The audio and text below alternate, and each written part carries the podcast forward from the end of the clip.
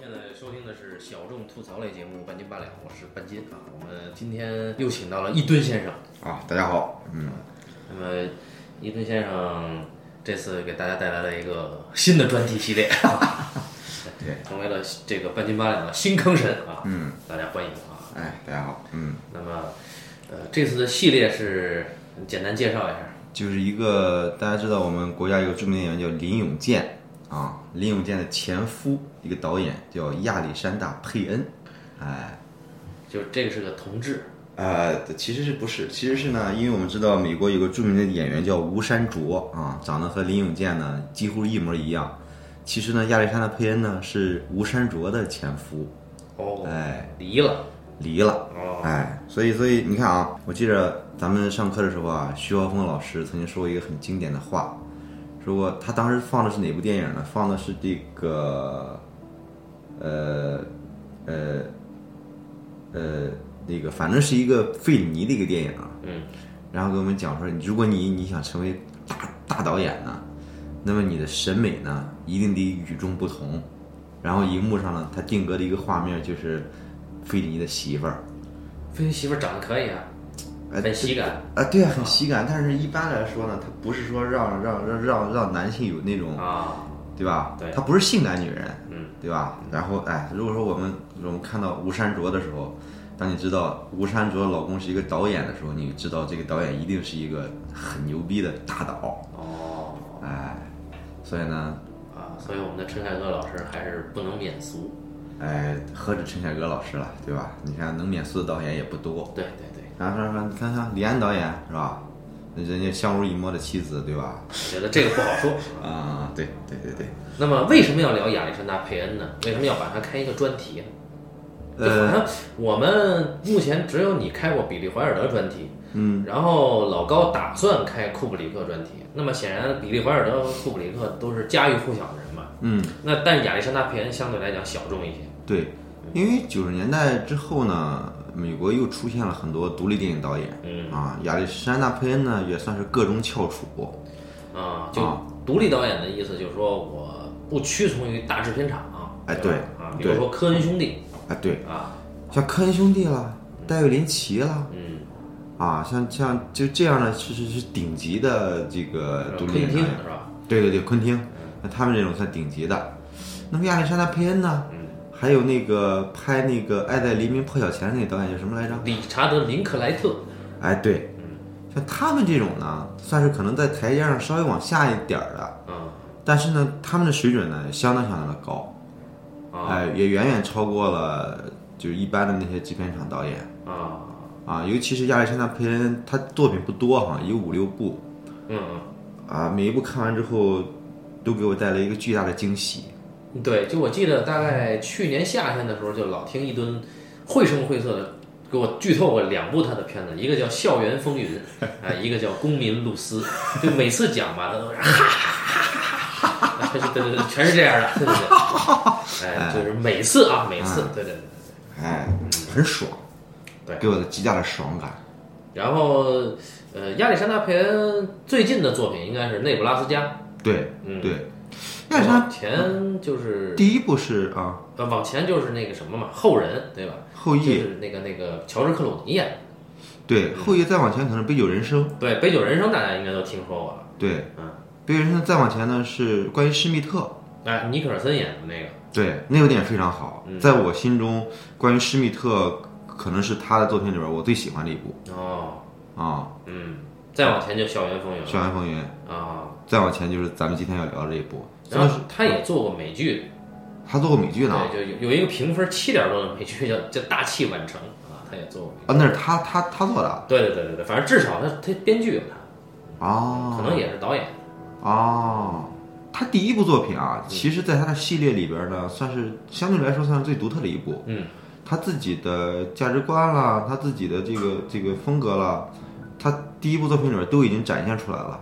嗯但是呢，他他其实呃，以后聊下一个电影的时候，聊《校园风云》的时候，我会聊他其实电影里边最重要的一个东西呢，嗯，更重要的一个东西在这里边还没有出现。哦，所以今天我们聊亚历山大·佩恩的处女作对《公民露丝》对，啊，就再一个，我在我今天我还在想，为什么比利华尔德之后会聊亚历山大佩恩？嗯，对吧？好像在知名度上来说，起码俩人是有很大差距的嘛，对吧？对对对吧？但是我在想，因为之前的时候聊比利华尔德的时候，我一直说，就比利华尔德会让我觉得有一种爽感，就是他不会去拔高一种道德观，对吧？嗯他他他他他会聚焦于某个人，他会聚焦于某个人的感受，嗯对吧？他他他甚至会他会讲性爱情，他会他会直接这个讲性跟爱情的关系，嗯讲一个人的心理的改变，嗯对吧？他但是他不会说把爱情等同于道德，嗯啊，这比利华尔德电影里边儿就是一个你处处能看到一个欧洲导演的一个睿智和他的对这种美国人这种东西一点不屑一顾。对，就是说，呃，这两位导演在讽刺某种东西，或者讽刺某种精神，或者讽刺某种群体的，都会讽刺的非常过瘾，是吧？对对对啊，对，然后你看亚历山大佩恩也是，嗯对吧？他今天这个公民入司是尤其典型的，嗯就他这个讽刺力度是比他后来的作品讽刺力度都要大，嗯嗯，也最有劲儿的一个，算表面上最有劲儿的一个吧，嗯对吧？然后你看他他把基本上美国人美国该讽刺的那都都讽刺到了，对，讽刺的挺狠，而且呢，确实很有喜感。对对对，我我正好我昨天，我昨天就是在在做家务的时候，我就突然想到这个啊，可能是昨天在放那个随机放音乐啊，放放出《我爱我家》的主题曲，我一想，哎，这到底是什么样的人啊？就梁左到底是一个什么样的人，能能写这种，就又讽刺的很深刻，但是呢，对于每一个他讽刺的对象又有关照。嗯那到底这人得是个什么样的人？虽然梁左先生这很早就去世了，嗯但是这这种人得是什么样的人能写出这种东西来？嗯，我就一直一直很好奇。显然，比利比利华尔德也是这种人。嗯啊，就是说他他虽然是确实是讽刺的，我们来说挺狠的嗯，啊，但是呢，他对他笔下的人物是有这个关怀的。那个贫嘴张大民的《幸福生活》有这个讽刺吗？有，确实有那个关照啊，肯定是有那个关照。对，因为这个人吧，因为咱们没有跟这个人没有接触过嘛。因为为什么刚才说起贫嘴张大民呢？因为毕竟刘恒咱们见过一次，对，嗯，刘恒老师我们还是见过聊过一次啊。对，就就是所以说你看刘恒老师这个人身上那个感觉啊，嗯就你大致能想到他他作品的这种关联性。嗯，所以我觉得梁左身上他这种东西，他他他自身又睿智，其实其实有点那个大隐于市的感觉。对，刘鹏老师，反正刘鹏老师这个人给我的感觉哈，嗯，是一个很和蔼的一个人。对对对，但是他呢，就是说你要说，比如说他聊起来一些东西呢，他又有那个有有有有他的愤怒感，嗯嗯他聊一些东西有他的愤怒感，那你就感觉这个人他他是一个很宽容的一个人，嗯能看得出来。对，就是他这个，不管是从面相上，还是说他他说话的这个语气上，当然这只是我们就聊过一次，嗯嗯。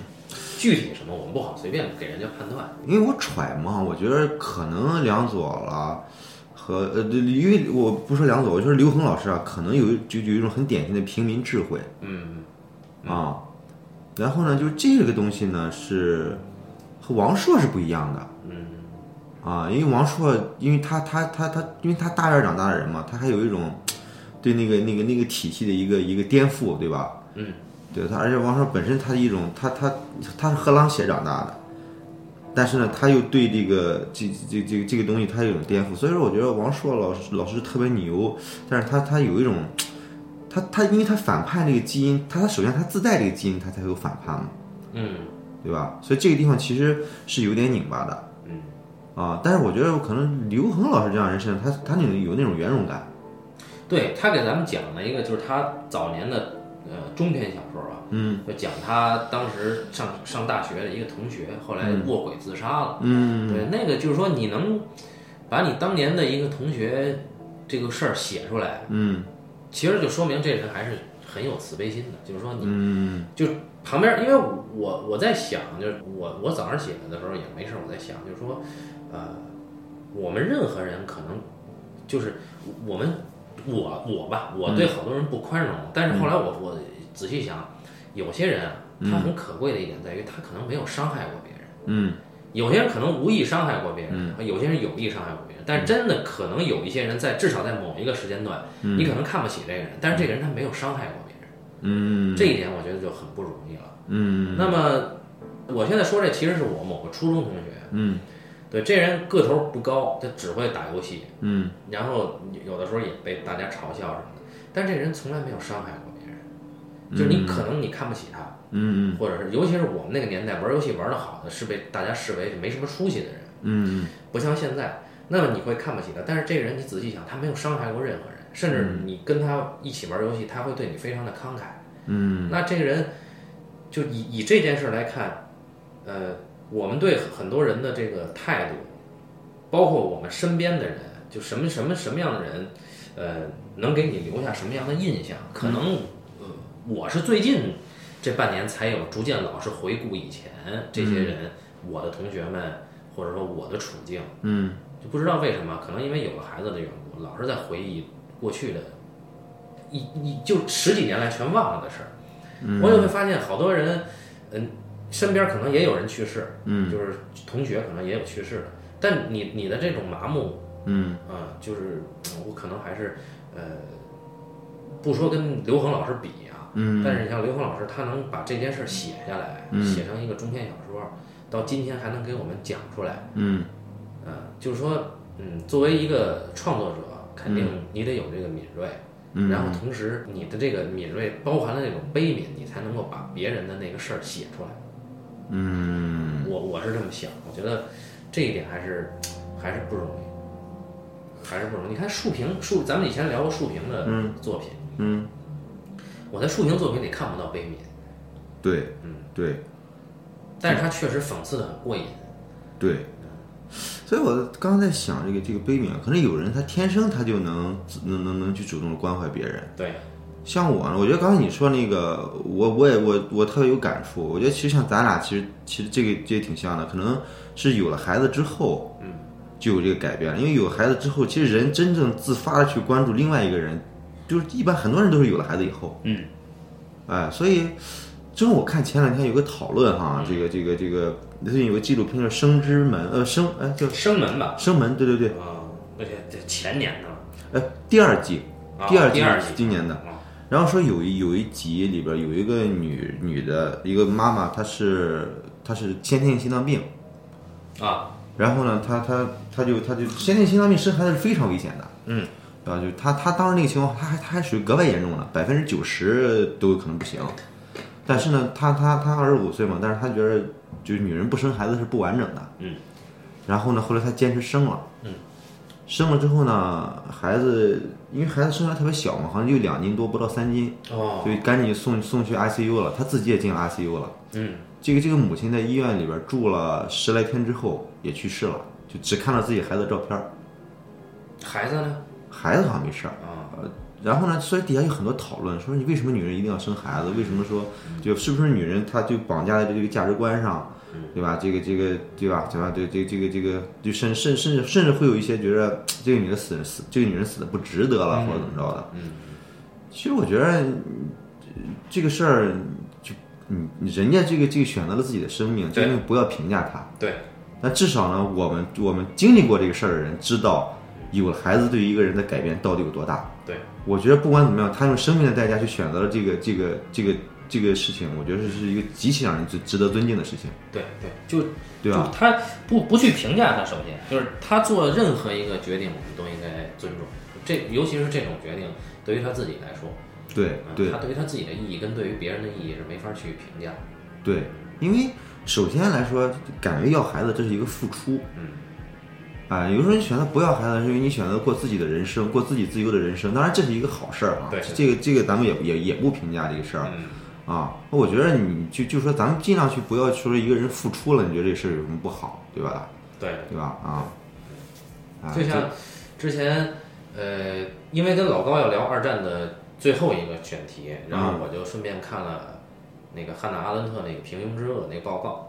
后来我又看了，就看完那个还是觉得不行，嗯我又看了那个《朗读者》的小说，嗯以前好像没看过哈，嗯然后看了小说，就是就说这个汉娜呀，就这个主主女主角的汉娜，嗯。她她是一个不识字的女人嘛，但是她不能承认这一点，嗯。就涉及到尊严嘛。嗯。然后她曾经做过那个集中营的女看守，嗯。然后就在后来就是她被起诉，嗯。被起诉就是你你当时就是集中营的那些女囚犯，嗯。被关在一个废弃的教堂，嗯。教堂着火了，嗯。然后你手上有钥匙，你为什么不把他们放出来？嗯。他肯定有他当时的那个理由，我们别人没法去判断他是个刽子手或者是怎么样啊，但是他已经这个是个罪行了。嗯。但他当时的那个理由，当然是出于就德国的某种民族性了，嗯啊，比如说让他看他的这个罪行报告或者认罪书，还有其他一一起作为这个被告的那些其他的女看守，嗯。他只有他看不懂这个东西。嗯。然后呢，呃，比如说就是说你认不认罪，嗯然后就是对于某些事情你承认不承认，他当时如果说我有我的理由的话，如果是去辩护为自己辩护的话，那么其他人就会知道他看不懂，嗯。没有，就是其他人就会知道他是文盲，嗯。所以他选择我不说，说选择我我认罪。嗯。他这一认罪，其他的被告女女这个其他的女被告就把所有责任全推到他身上，把他说成主谋，嗯所以他也没有抗辩的这个资本。嗯对，所以最后就判了，我记得是判了个无期徒刑还是什么东西。嗯然后当时在法庭席上呢，有一个他的小情人吧，曾经的情人，是个法律专业的大学生，就看就很困惑，为什么他不能承认自己是文盲？嗯就问他父亲，他父亲是一个哲学家，嗯哲学哲学的大学教授。他父亲说，好多事儿啊，呃，就像你小的时候，青春期的时候，你妈妈说你说的对，但是你依然烦她。嗯。那么你在你的角度看来，汉娜如果认为自己是文盲，嗯。如果承认的话，对于你你你的角度看来，这应该是这么做，嗯。但未必是汉娜需要的，嗯。或者未必是对于汉娜来说，对于她自己来说是对的。他爸，基本上跟他儿子很少沟通，嗯。基本上在书里边有记载，就沟通过这么一一次，嗯。对，所以这个这就是补充一下刚才你说的那个，嗯，对，所以故事突突然变得很沉重，对，所所以所以刚才我们选我们说了一个敢于生孩子的，对咱们再再再聊聊关于堕胎的，对对对，就是《公民露丝》这部神作啊，对对，啊，那么那个它是一九九一九九六九六啊，一九九六年的片子啊，嗯，米拉麦兹公司出品，哎，对，我们的著名的啊，这出品人哎啊，这个影影界大咖，对对对扶持了无数这个独立电影的，对对对对对对，这叫什么来着？呃，什么什么斯坦维啊，恩斯坦，对维恩斯坦，对对，嗯，伟人，伟人伟人，哎，啊伟人不不过说起来，我我不由得之前我我曾经聊过这个问题，我不由得再佩服昆汀一次，对吧？啊？对吧？当所有人都在落井下石的时候，昆汀说他那事我都知道哈，呃，但但当时我没说啊，哈，我，哎，我真汉子啊！真是真汉子啊！啊昆汀是真汉子啊啊，没有昆汀是韦恩斯坦我们就不评价。对对，我们不说他，哎，那么《公民露丝》这个影片呢，你还是应该简单聊一聊剧情是吧？对对对，哎，再再再说回来啊，就是我是觉着，当所有人都在指责维恩斯坦的时候，很多指责维恩斯坦的人，可能都是《公民露丝》里边说的那种人。啊，对对对，《公民露丝》里边的人还是呃 很棒啊。对对对对对啊，简简单啊，简单讲。半斤讲的很棒，哎，啊，那么《公民露丝》的女主角当然叫露丝了啊。呃，这个露丝呢，她的扮演者啊，说起来也是赫赫有名啊。哎她出演了大卫林奇导演的绝大多数影片。对对对对长得非常奇怪的一个，但身材很不错哈。对对对对呃，这个叫什么劳拉·邓恩好像是。对对对，劳拉邓恩，嗯，就比如说《蓝丝绒》里边那个，不是那个美女哈，对 对，是那个小爷们儿的那个青梅竹马啊。对对对对对啊，比如说这个我心狂野啊，《五星狂野》里边的绝对女主角啊。对对对对啊，啊等等等等吧啊。哎，嗯，就长得有点苦哈哈的，一脸哭相啊。哎，对对对，然后呢，关键是这，我觉得这是最好的作品，我操！对，呃 这个露丝呢是一个，呃，哎呀，怎么说呢？就是，失足女青年啊，对吧？失足女青年啊。然后智商呢欠有所欠，我我先不说智商的事啊，啊这智商的事一会儿要一一会儿我要仔细聊这个。嗯露丝是个失足女青年，嗯，然后呢，呃，毒瘾很重，嗯啊，她呢在一次被男朋友抛弃以后，嗯，就是吸毒。这个她这个吸毒吸的东西很很很很有特点，哈哈。哎，对对对，比如说是什么发胶啦，这个密封剂啊哎，这个什么润滑油啊，就这种东西，哎，这种东西，她把这个东西啊，哦，具体的我们就不说了啊，对对对对大家可以去看啊，哎，因为我我我我我我我我我以前不知道这事儿啊，我也不知道啊，就现在 对，因为我们确实没有这方面的体验。啊就现在才发现，很多人，你比如说之前那个大力出奇迹，那个大力哥是啊吧？那个著名网红啊就喝咳嗽水儿，啊那玩意儿太上瘾，可能里边有那个鸦片的成分，我什么的咱不知道，啊，可能对吧？对吧？你你看到这个这个这个，你就就就是你发现其实其实其实这里边很多这种精神成瘾的东西啊，其实挺多。对，就是啊呃，你说不好他是不是真的毒瘾对，啊？你说这个不是毒瘾，你看很多酒依赖，对吧？你不对，一就是就是某种东西依赖症。对，你不喝酒，你一你手哆嗦一喝酒，手立刻不哆嗦了。对那这种酒精对于他来说就是就是很大的毒品嘛。对，还有抽烟不离口的人也是一样。对啊对啊就是还有喜欢看一些特殊电影的人，其实也是一样的。打游戏，打游戏，哎，对，然后这个，然后这个说回到露丝，露丝呢，她这个在吸这个蜜蜂剂的时候啊，呃，这个被被警察给抓走了，哎，还是肯定是以吸毒来来来控诉她，来来起诉她，结果发现她他妈怀孕了，嗯，那这当时那个地方的那个检察官，嗯就非常的愤怒，说你他妈你这这第几次了？你自己说对不对？啊啊，你浪费了多少公共资源？啊。就为了给你堕胎嗯。啊，或者为了生了孩子要要去养，啊然后最后你就每次抓完你还要就你一系列的吃穿用度全要由政府买单，就你这种意思就是你这种人就是他妈社会的祸。害嗯。啊，所以我打算以你危害你胎儿罪来起诉你，我这罪名肯定不轻了，嗯，基本上堕了三次胎了，这第四个。不是他是生了四个，啊，生了四个，生过四次，哦。呃，至于堕没堕啊，不知道，但至少他有有有一个是收养的，然后还有几个是养在他哥那儿嘛，对吧？哦。然后呢，呃，这次检察官偷偷把他叫过来，说暗示他，你呀、趁你服刑期间，你找个机会把你的孩子给剁了，这样对大家都好。啊。哎，这露丝一想也对，嗯。啊，就想想这么办，结果没想到进了监狱以后啊，嗯。哎，他的狱友啊，是一堆虔诚的基督徒，哎，就唱着圣歌在在监狱里边，啊，就哎，突然画画面一转，嗯这狱友之一就把露丝给保释了，哎。哎，这个狱友之一还是一个美国的一个普通家庭吧，啊他啊哎他怎么狱友怎么还能进得了监狱呢？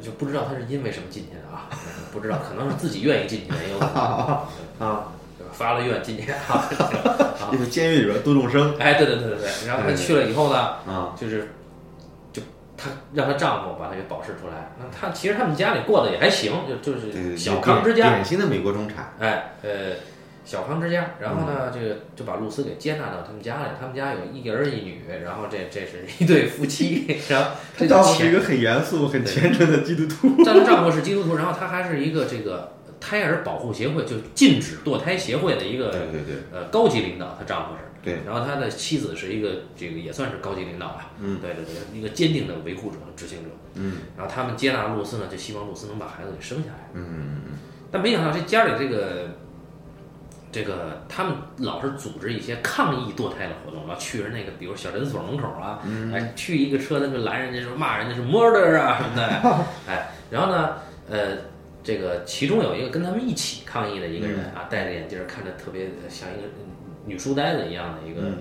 一个中年女人，啊，有一次呢，这个露丝呢，就他们一起去抗议嘛，露丝就突然瘾犯了，不舒服，就偷了这个狱友前狱友的这个钱包，买了一瓶酒，他有酒瘾。啊，就是滋吧一口酒，吧嗒一口肉，知道吧？哎，这个他他他拿了一瓶酒，买了一瓶酒，然后还拿着这个他们家儿子的那个模型的那个胶，就是粘模型那胶，啊，他就想要去这复吸，这打算。结果这时候呢，呃还他被他儿子发现了，被那个他狱友的儿子发现了，然后还揍了他儿子一顿。那儿子可能也就也就七八岁吧，揍了一顿。然后我操，这个狱友就急了。嗯那这个时候，这旁边那那个这个，刚才我说那个书呆子中年女性呢，嗯，就说干脆啊，说这个露丝这状态，别再回你们家了，跟我一块儿走吧，嗯就把露丝给带走了。带走以后呢，刚一到他们家，这姐们儿把眼镜一摘，把头套一摘，假发一摘，说我其实不是你看到的那样，嗯，哎，我是支持堕胎协会的，左派哎，对对，卧底，说他妈这些人以这个什么什么为名义，就是非要让你们生孩子，剥夺了你们的人权，这是你自己决定嘛，对不对？你你人是你自己的嘛。啊，我一直打入到这个敌人内部已经九个月了，啊，就是你你一定要，我们一定要保护你成功堕胎。啊他还有一个同性恋女友，他们一起住在一起啊哎哎哎，啊，长得还不错啊。嗯然后这个露丝一听，哎，不错呀，这事儿。啊。结果当天露丝就看电视，嗯。看到了这个曾经收留她的那个猥琐的男男人啊，就是那个丈夫狱友的丈夫，嗯。啊，上上接受了新闻采访，嗯，啊，就露丝就明白他们是想借他这事儿来宣宣传自己的理念，嗯。啊，露丝就怒了，嗯，结果露丝就打电话接接了一个电话，就控诉对方，嗯，结果这一下就露馅儿了。露丝怎么控诉呢？我说我跟你说，我那人是就这个现在接我这人是卧底，你就是一个什么 count 啊，说一大堆，然后这个然后结果没想到一挂电话，那边马上就率领大批人马就把这个这个这哥们儿这这姐们儿叫什么我忘了，就把这卧底家给围了，哎，哎，围了就意思你把露丝交出来。嗨，左派右派的大抗争，嗯对对对，就是他们把房子一围，这个左派呢，就是除了他自己，还有一个老爷们儿卧底，就是一个一个一个这个开开哈雷的一个波大波浪。嬉皮士啊，一个嬉皮士啊，对。啊，然后还有一个假肢啊，对，哥们儿。能参与过越战啊，啊，哥们儿找了一帮那个哈雷过来护院。啊，两边儿就抗衡，那那边儿也攻不进来，这边儿也不让进，哎，然后露丝选择我要留在这个啊帮我堕胎的这些人的这个身边，哎他没成想这个事情闹大了。哎，就这个反堕胎协会啊，有一位精神领袖，那 这个精神领袖呢，啊，就是是一个神父吧，应该神职人员吧？他就是反正到哪儿都拿着本圣经，对，反正看我好像，但他应该不是神职人员啊，这可能是有有密切密切有关，因为这种这种呃，就是有信仰关系的这种会有很多在美国啊。啊，他未必就是说他有他是神职身份啊。啊，然后他有私人飞机专机啊，然后专机打的也是他们反堕胎协会的 logo 啊，下下了飞机，他有一个跟班儿啊，一个翩翩美少年啊，然后呢，哥们儿拿了本圣经就来了，嗯。啊，说说这个全国形势一片严重啊，说我我一定要亲自来看一看啊，下了车大家簇拥着他，我操，领导来了啊，然后他是就是啊，这个时候呢，他们这个反堕胎协会在电视上发布，嗯，决定我们为了让露丝顺利的生下这个孩子，没有后顾之忧，嗯，决定出一万五千美元资助他。我操！露丝一看这个，我操！我他妈这辈子都没听说过这么多钱呀、我我要我要去那边儿。我操！结果这边这个左派这帮人就炸了，说你不能去啊！说你你你你你得坚持你的信仰啊！露丝说我没信仰啊！露丝说我我我我要有钱，我我能成为一个好妈妈呀！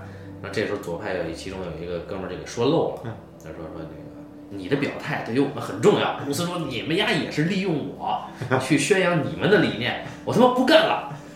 哎，这时候那大就那个大嬉皮士那个老爷们儿就说：“你不就想要一万五吗？我给你。”哎，露丝说：“行啊，那就说我不生，我也能拿这一万五嘛，对不对？”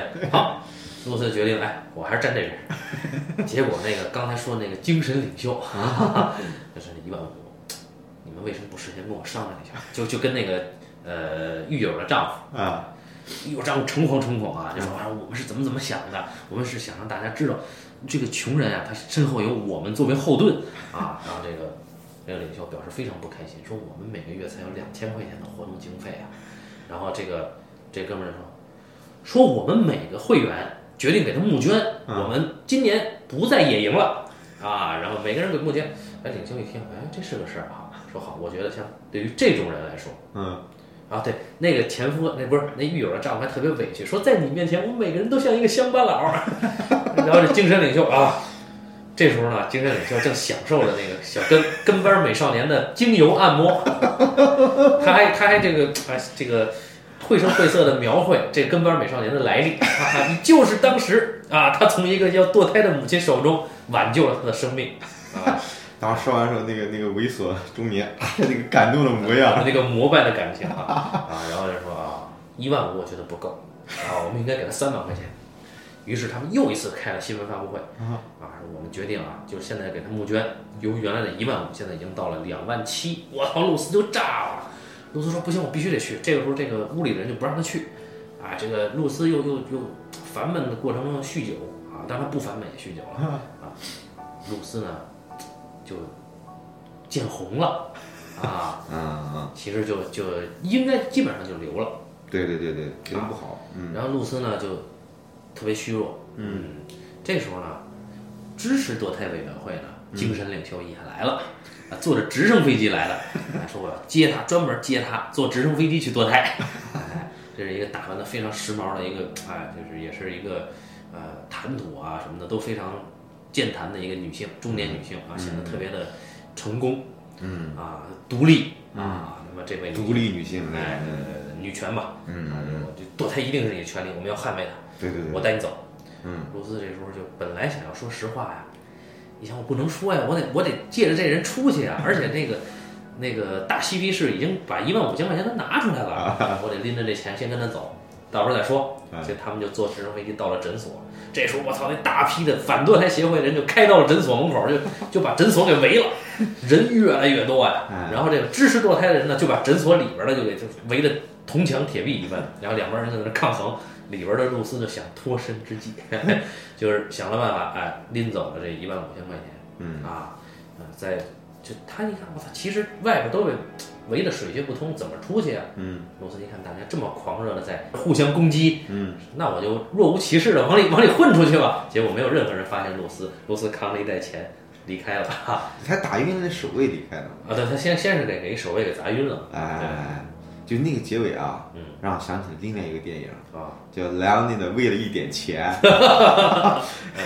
还有续集为了更多的钱，对对对对，因为这这真的很像，对吧？一个人，对吧？然后留下这个乱糟糟的场面，自己拿着钱颠儿了。为了一点钱也是两拨人打，对对对对对对，他挑拨两拨人 打，对最后两拨人都，哎，我我我我估计有可能有有致敬的成层层面层层成分，啊因为我太像了，我觉着啊，对，但是这个要深刻的多啊。啊，对对对对，而且这里对这个人的讽刺啊，尤其刚才我们说的这个啊，那个有有专机的那个那个那个 哈带着美少年的那个啊，哎，那么这个片子剧情其实非常简单，对啊，对，然后刚才就是一吨其实提到了这个露丝的智商啊，其实我就今今天我就主要是想聊聊这个问题啊，就是这个我觉得这个人物啊写的特别好，就是露丝这个人物，我觉得这个影片的人物刻画就是很少就在在今年的电影里吧，今年你看一月份啊，嗯，反正就是最近吧，嗯，能让我为之一振，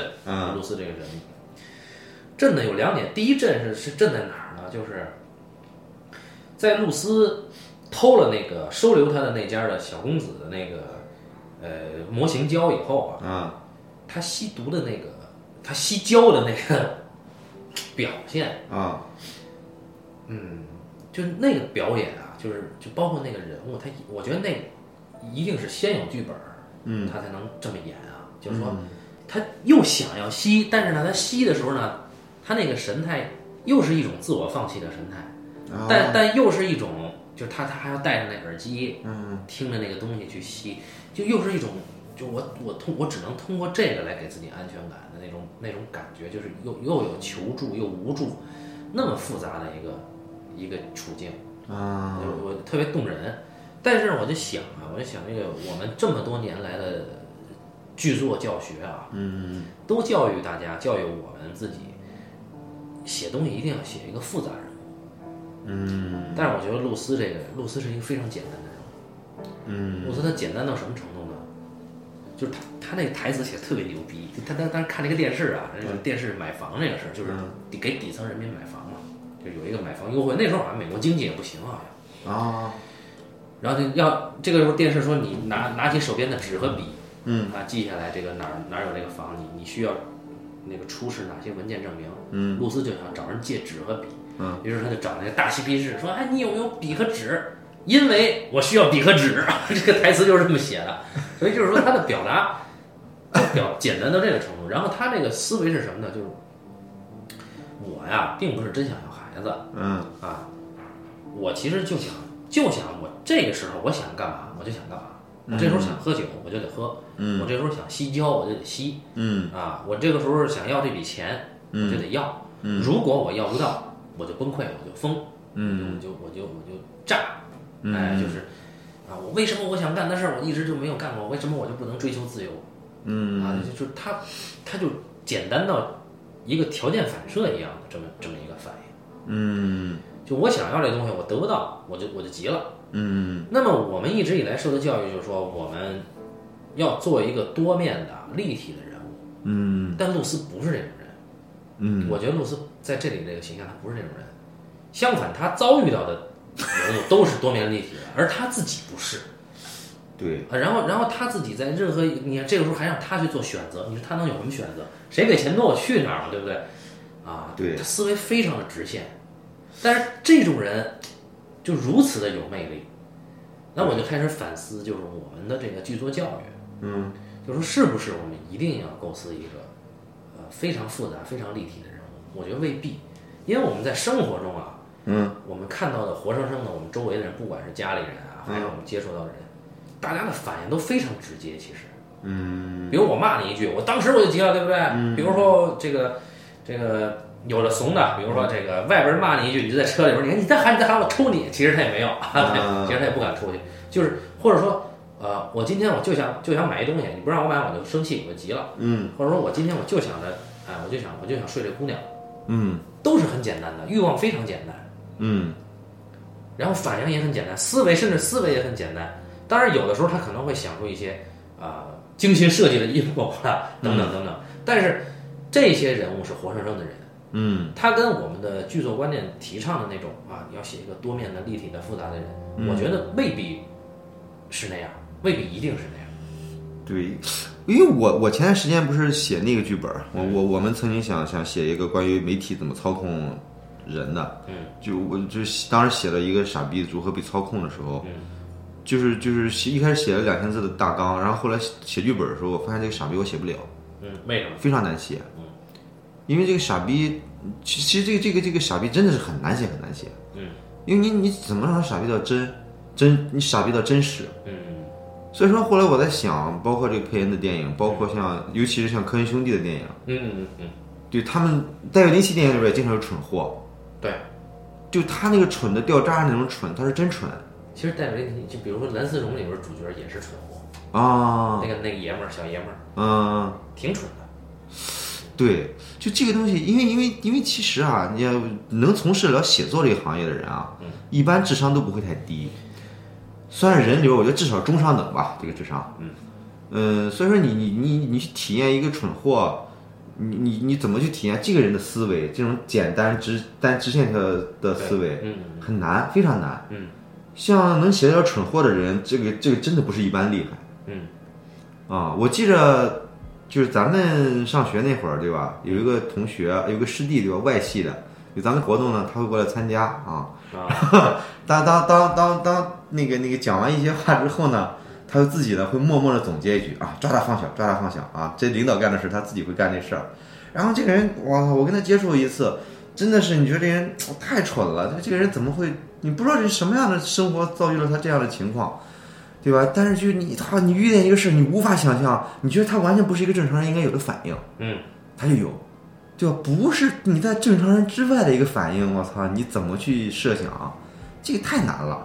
就蠢货，他都是在正常人之外的，嗯对吧？我问我们写小聪明好写，对吧？你你，但这个蠢真的是难。嗯。这个蠢啊，你必须得有智慧，你才能把握得了蠢但是啊，我就是在在这就是你说的小聪明这事儿啊，啊。呃，其实我在就我写的少啊，但是我在写的过程中，包括我曾经也也也跟一些呃那个曾经很成熟的编剧一起写过，我发现就是他也好，我也好，在写的时候想一个小聪明其实非常难。啊，就是说，呃，我我就首首先啊，我先是客观的判断，我的智商没有到能够从事写作的智商，我是我客观的觉得啊。那么你就是说聪明到能够，首先聪明到你能够把小聪明写的合理，写阴谋、写局，嗯，这首先是一个前提，嗯就是说你能够写这些东西，嗯能够骗过观众，甚至骗过你自己，骗过里面的角色，还合理。嗯因为大多数剧情片都是这样的。嗯，但你能写小聪明的，他未必写得了你刚才说的那种简单人物。对对，但是嗯你刚才说，刚才大家注意一吨的用词，他用的是智慧，嗯就是说能写简单人物，未必这个人用的是聪明，对对对而这个人用的是智慧。对对，那么到底什么是智慧？这是一个非常，智慧是一个在在在在这儿是一个非常玄的一个词。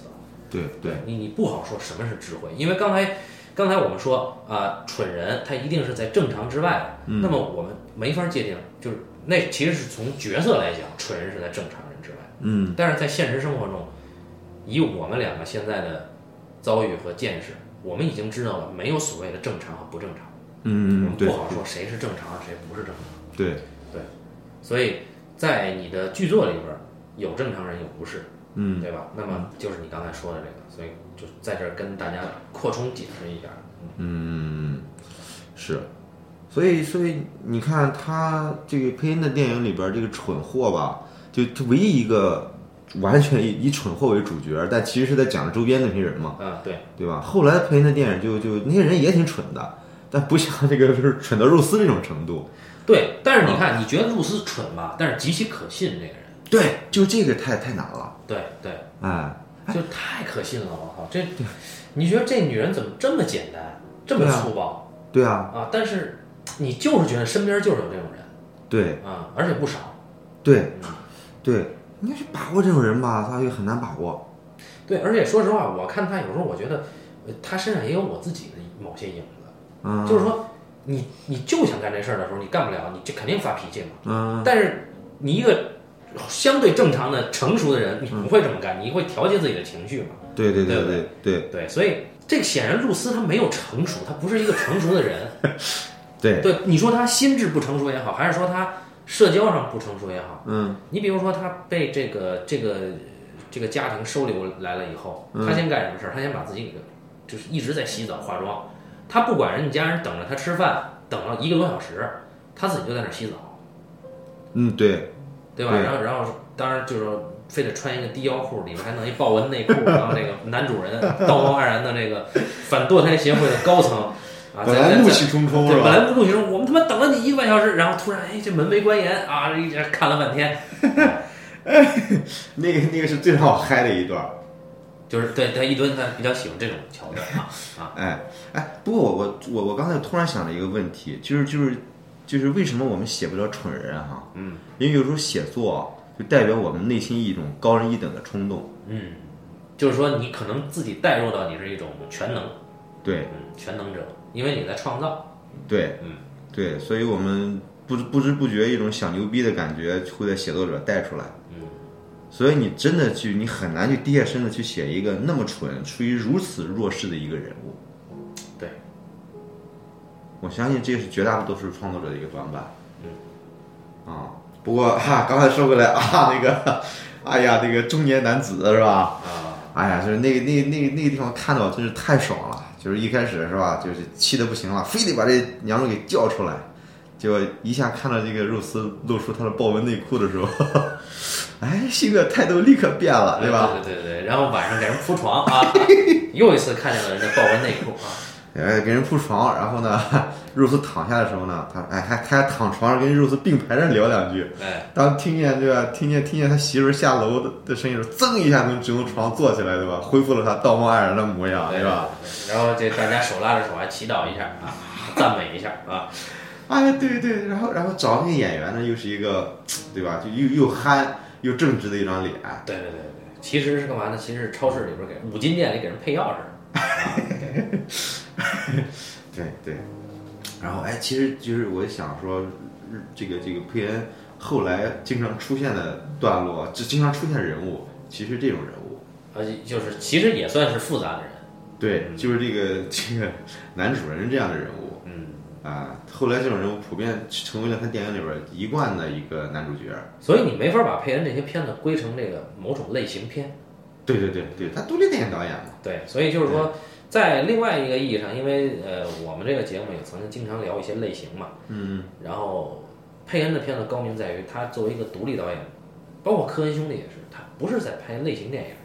对，嗯，其实其实这个类型啊，它只是一个商业的外部划分嘛。对，其实作为真正来说，你像比利·华尔德，他为什么他既能写得了浪漫爱情，又能写得了黑色电影，对吧？这是这是反差极大的两种类型。嗯，其实对于比利·华尔德来说，没有不同的类型，只有不同人物的处境嗯，啊，就是嗯，类型只是一个容器嘛。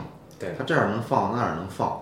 其实当你看这个佩恩的电影了，看科恩的电影的时候，就是他们其实更高一更更更高一层，你说他们的电影不商业吗？其实不是，他们电影热闹的很。啊，对热闹得太太热闹了。你去看那个《校园风云》，这那是他最热闹的一部电影对，还有一个就是未来我也会开一个专题，就是罗伯特·奥尔特曼专题。啊就这个导演是他们的前辈了，就是很早的独立电影的导演，应该算是算是少有第一波的独立电影导演。啊，他是在那个新好莱坞运动的那一波人。嗯嗯对，呃，他的这个主人公啊也挺傻逼的嗯嗯啊，然后但是每一个片子都很热闹，但是主人公真的就是呃那个你包括这个沃伦比利嗯啊也演一个傻逼，我一定要在这个山谷里边开一个妓院啊，这个最高级的啊，呃，但是最后。呃呃，花村这个片子最最后相当的怎么说？相当的悲剧啊，很很崇高了。到最后，啊就不是在刻意拔高，但是就是你就看这个小人物，他最后在利益纠纷之之中啊，就是就是怎么，好像是拒绝收购妓院那个股份的问题，就是啊然后大家都在西部嘛，然后就就持枪火并，最后他被人打死。啊那么这个人物一开始是个傻逼啊，嗯一下你就会发现，我操，这个人物让你心里边顿了一下，顿痛嗯啊。虽然他是个傻逼，嗯但是一下顿痛。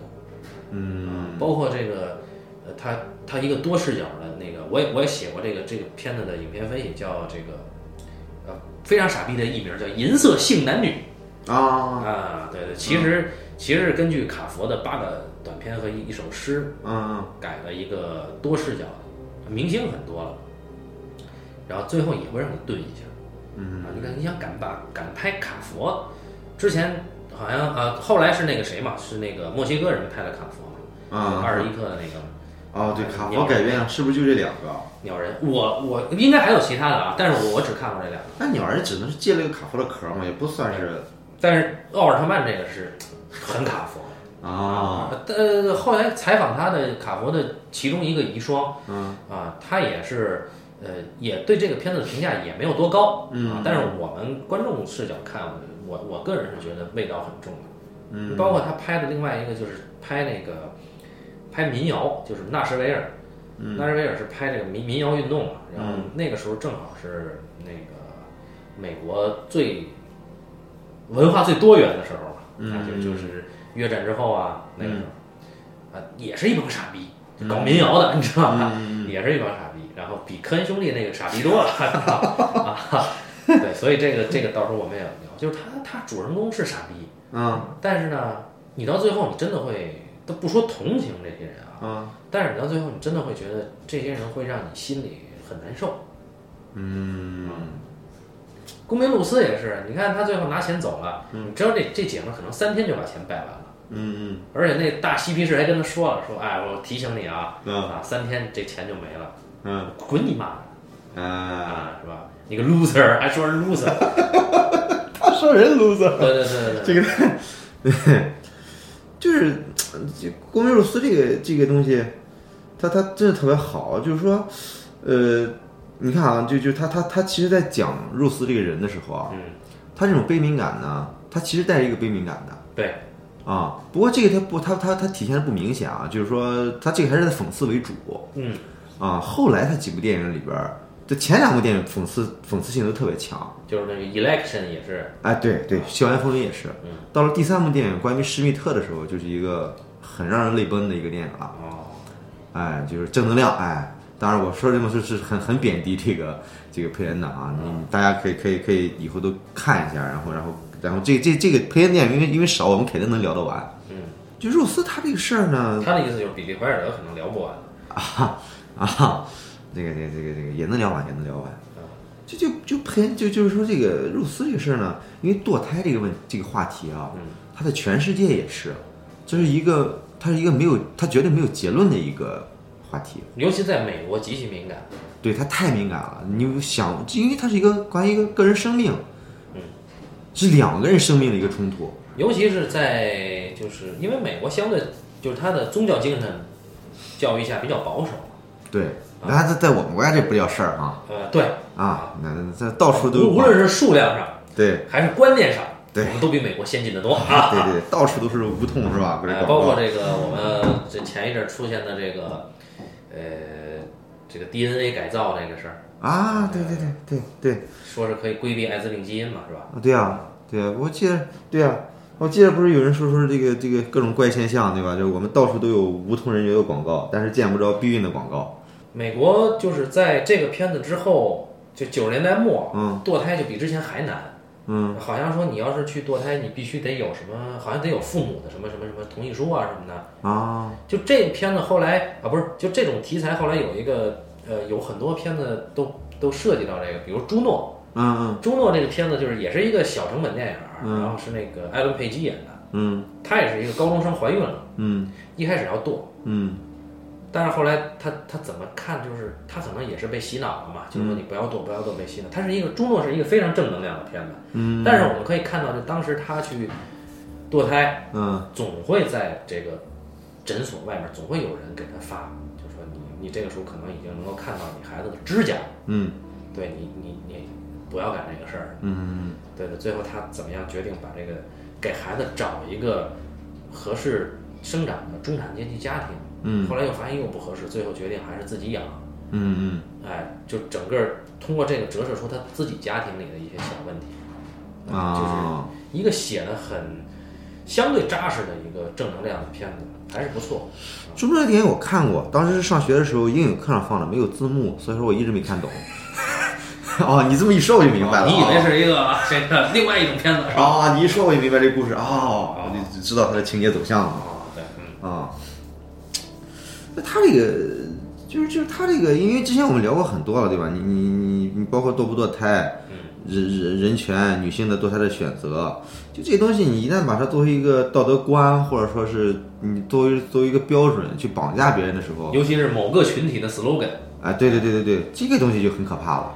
对，对然后就佩恩这部片子还是呃很直面残酷的，就是说对这样弱势的一个人啊，对，然后你被两种意见裹挟在绑架在里边儿，嗯对，必须逼着他去做决定嗯，啊。当然结尾给了一个很相对开心的结尾，对，就我我我当时看的时候，我就特别特别特别特别，我就想，我操，这个故事怎么结尾啊？啊，对。我觉得，嗯对吧？但但是最后他给出这个东西来的时候，我觉得，哎，这个真的是很牛哎，你看这个看似比其他人都不聪明的露丝，啊最后成了一个暂时的赢家哈。啊！对啊，对啊，真的是和这个是吧？和为了一袋钱啊和和东木 哎一样的潇洒离去。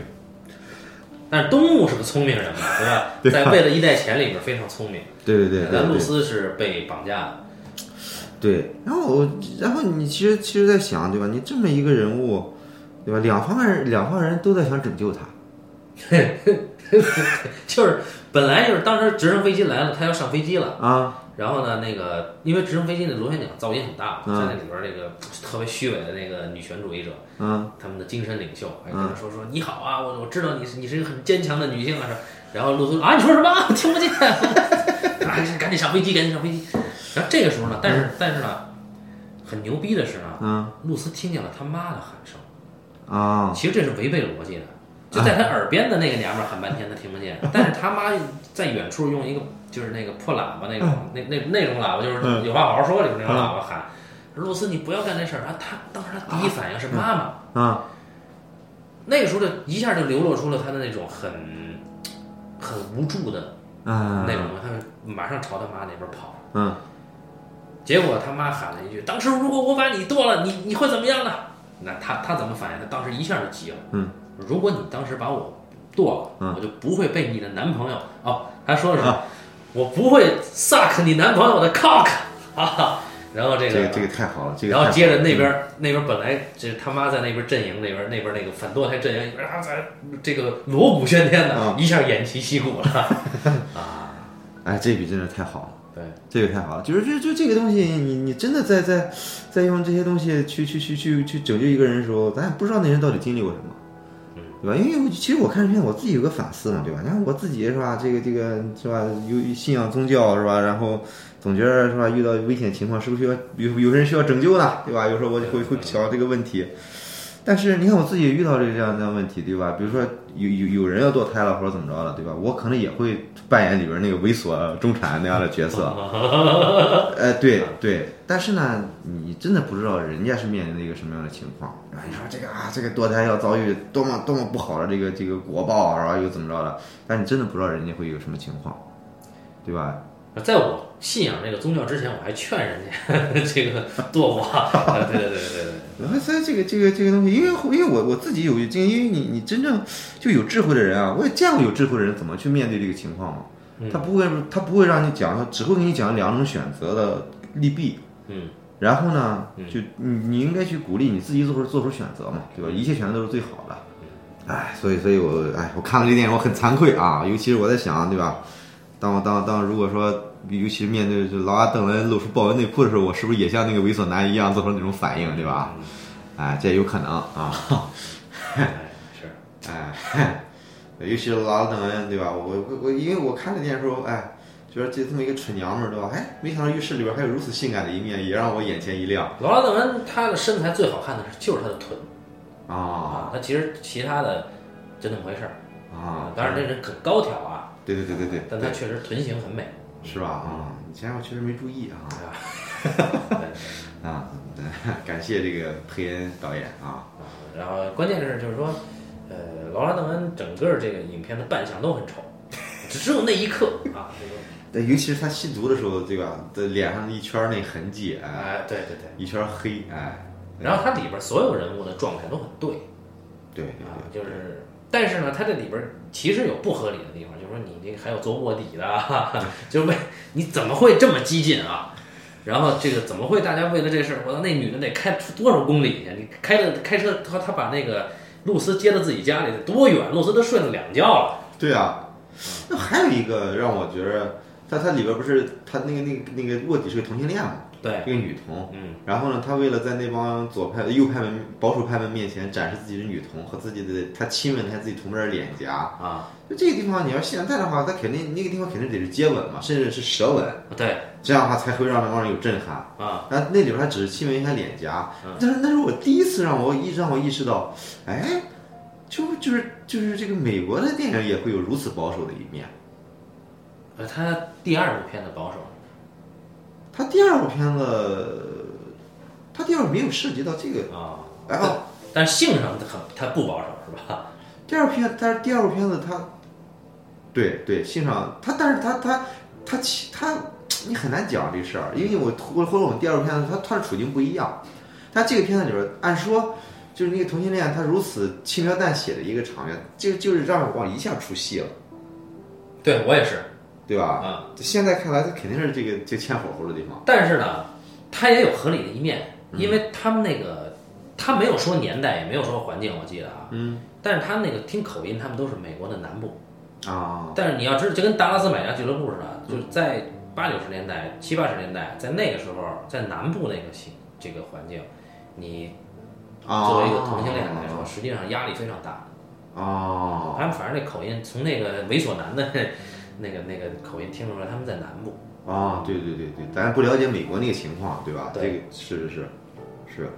哎呀，你这个英语好的人，他这个就是不一样。不像你去了美国只在倒时差啊。那么呃，然后呃，这个就我我估计啊，可能也会有有听友，反正至少我自己想到了另外一个片子，嗯就是说一种虚伪的批判，嗯叫《美国美人儿嗯嗯》啊，就是我在我研三的时候上过女性主义课，嗯啊，就是你你不也上过吗？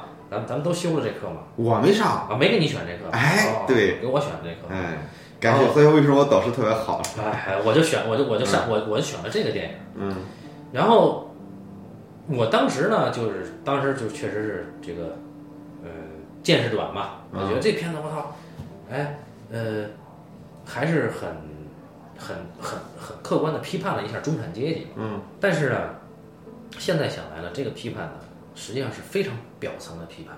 嗯就他他当时为什么能得奥斯卡奖？他一定是一个相对和谐的电影。首先，这个是这个奥斯卡奖就是一个标签。嗯啊嗯当时我还不明白，我觉得哎，操，萨姆门德斯啊，牛逼。后来还有什么革命路什么的，嗯后来发现都是假的。就是这个片子的结尾，凯文·斯派西自杀了，嗯。但是他这个自杀对他来说是一个非常好的解脱和升华。啊，不是自杀，不是别人那个那个老 gay 啊，对对对他干死了不不，是是那个那个上校给给了他一枪啊，对对对，上校给了他一枪，他在给他一枪之前，嗯。他回顾了一下这个人生，嗯。他最后发现我还是我中产家庭是最最最理想最重要的。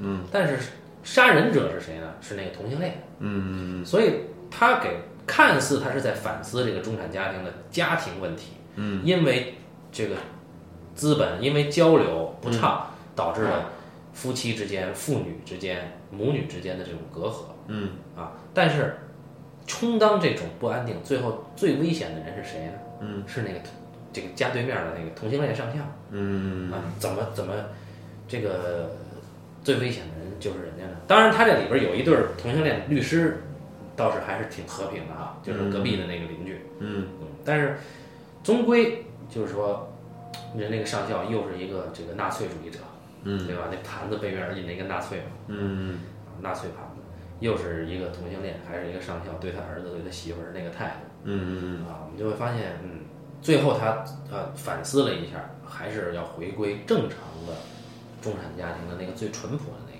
嗯，因为他说最美好的是什么呢？最美好的是他当童子军的时候，嗯。最美好的是，呃，他和他的妻子初次约会，他妻子呃好像是坐摩天轮，不是，好像是坐什么云霄飞车的时候，他妻子那个害怕的表情，嗯，以及他女儿的那个就是刚出生不久的那个照片，嗯，这个从童子军开始都是维护或者说是中产阶级的呃必备要素，嗯。啊，所以他的这个片子到最后还是回归了回归到了这个呃中产阶级的价值观，而不是说这个佩恩那种真的抨击，就是说你这中产阶级没有好人，嗯基本上就都是呃，你看这里边没有一个人是真正想帮露丝的。他们自以为真正想帮露丝，对吧？呃，我我不知道他是就这些人是不是真的你说这些人他他有他有自己的私利吗？你也谈不上私利，对吧？他在维护自己崇高的理念。对他维护的是自己理念，对对对对对对对，可能我觉得可能那个那哥们儿就是那个带着那个美少年的那哥们儿，应该是有点私利。啊呃，其他人就比如说收留他的那个狱友啊，啊，应该一开始还是为了理念去做这件事儿。对啊对啊。所以看这电影呢，给我教给我们上了一课，哎，上上了一课呢？以后啊，咱们管好自己的事儿就行了，别人事你少管。对，管好自己事儿已经非常难了。啊对对，你拯救自己就行了嘛，哈。呃，《公民露丝》这个片子，我说回来了，呃，成本很低，其实是吧？啊，你看看吧，看着可能啊看着成本很低。我还以为他租个直升机不少钱呢。哦，对，但是你这呃独立电影嘛？啊，哎，就是这片子，别的不说，推荐大家看，至少有一点，看完很过瘾对，啊，对就是不不不考虑这些所谓的深刻呀，或者说是背后的这个，有人就挖掘出来就是这个，呃，这美美国的团体啊，就是这种这种美国的自治团体的这种啊，还还挖掘出这个来。就大家看老豆瓣上老有一些高人看电影看的角度特别的牛逼，你知道吧？啊，然后关键就是有一个评论特别逗啊，说说这不是比另一个公民电影牛逼多了吗？对吧？另一个叫也叫公民是吧？啊，公民凯恩啊，这个不不推荐啊。啊，那个当然当然那个还是有一批相当有一批的人认为《公民凯恩》是非常伟大的一部电影了。嗯，这我始终就 没觉得啊。我觉得还有一个年代吧，在当时的时候，我肯公民凯恩肯定是极大的创举，技术上肯定是这样，那肯定是，啊啊，对啊，但可能叙事上也是啊，对啊，嗯。对啊，但是没劲呢。嗯，嗯，是他毕竟有个有个有个年代那个什么的嘛，嗯，但但毕竟他他能在电影语言上革新，就这个他这个其实很了不起的，嗯，嗯，啊，所以到底这毕竟是吧，时代发展到今天了，我们看这个《公民肉丝》，我们觉着，哎，啊一定比看《公民凯恩》更觉着契合啊，但是这个这个片子拍起来呢，你今天看呢会觉得很怀旧啊，啊，因为它就是它是九十年代嘛，因为啊现在劳拉登顿屯下垂了是吗？这个哎，现在他好像前一阵还演过一个片子，哦，他还演过《内陆帝国。是这大卫林奇的好多片子他都演》过。啊他演过那个《十月的天空》的，啊，对对对，演那个很很老师。可可歌可泣的园丁哈，对对对，然后你再看，他演过公民露丝，我操，这个啊，这个美国演员真的是太厉害了，美美国演员是真牛逼啊！嗯，太厉害了。对，那么呃，预告下一期要就这个专题的下一期会聊什么呢？校园风云，啊，就按照他的创作序列聊，是对吧？对，啊啊，对，《校园风云》啊，是一部非常猥琐的片子啊。你看了吗？啊，没有，就是他，因为因为这两个片子在我看之前，一顿全都给我剧透干净了啊。对，所以我看的时候呢，就已经少了一些乐趣了。哎呀，sorry sorry，我这个 sorry sorry，你看我老想拯救他，你知道吧？对对对 哎对，反正那个，当然我们这个节目呢，也经常会剧透很多细节啊。啊，对，那么哎，但是大家赶先赶紧看看完之后，对吧？你不不怕我们剧透了吗？对，你可以把剧情那段跳过去啊，嗯对吧？每次每一期你都可以把剧情那块跳过去。嗯，我们也是为了撑时长，也不容易。对对对对，嗯，嗯，好，呃，那么关于公民露丝啊，就聊到这儿。这是亚历山大佩恩专题的第一部，对啊，这又一个新坑啊。嗯，呃感谢大家收听这一期的半斤八两，咱们下期再见。好，再见。